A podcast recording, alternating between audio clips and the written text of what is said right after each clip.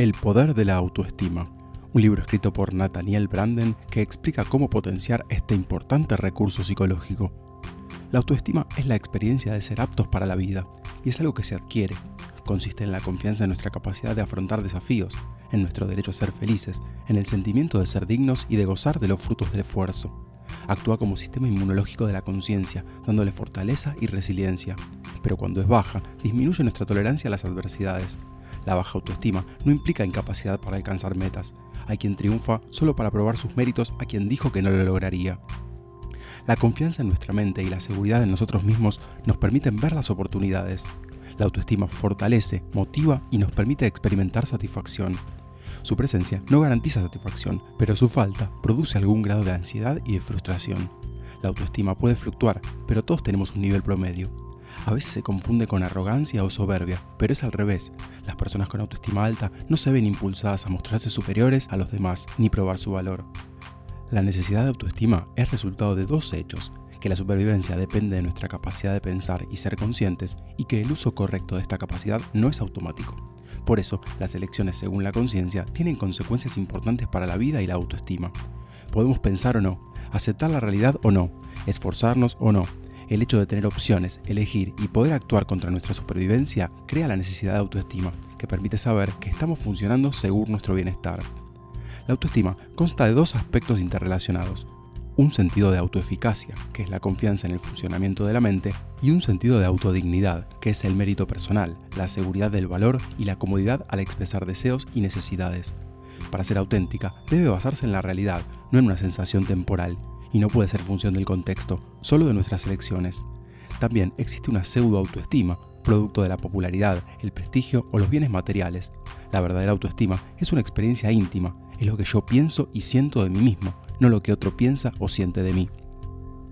Los cuatro principales obstáculos para el desarrollo de la autoestima son los problemas en la infancia, ya que los padres afectan al niño al menospreciarlo, humillarlo, sobreprotegerlo, violentarlo o hacerle sentir que no es suficiente, y también cuando limitan sus expresiones emocionales o le imponen normas inadecuadas. Las malas relaciones que se dan entre personas que se subestiman, ya que tendemos a estar con gente con nivel de autoestima similar al nuestro. La dependencia de la opinión de los demás, es bueno buscar apoyo en otros, pero es peligroso que eso sea la fuente primaria de autoestima, ya que nos lleva a buscar su aprobación, las adicciones, ya sea una sustancia, persona o hábito.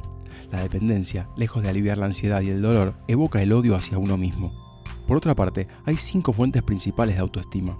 La voluntad de comprender, de querer entender las consecuencias de nuestros actos, ya que solo deberíamos juzgarnos según lo que está bajo nuestro control.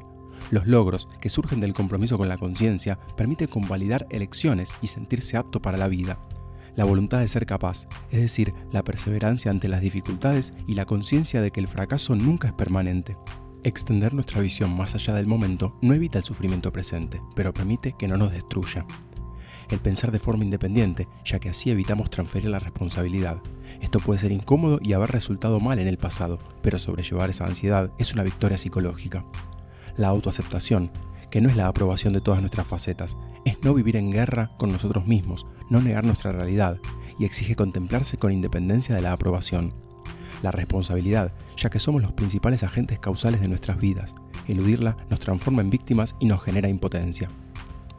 En el trabajo, la autoestima es fundamental para varias cosas.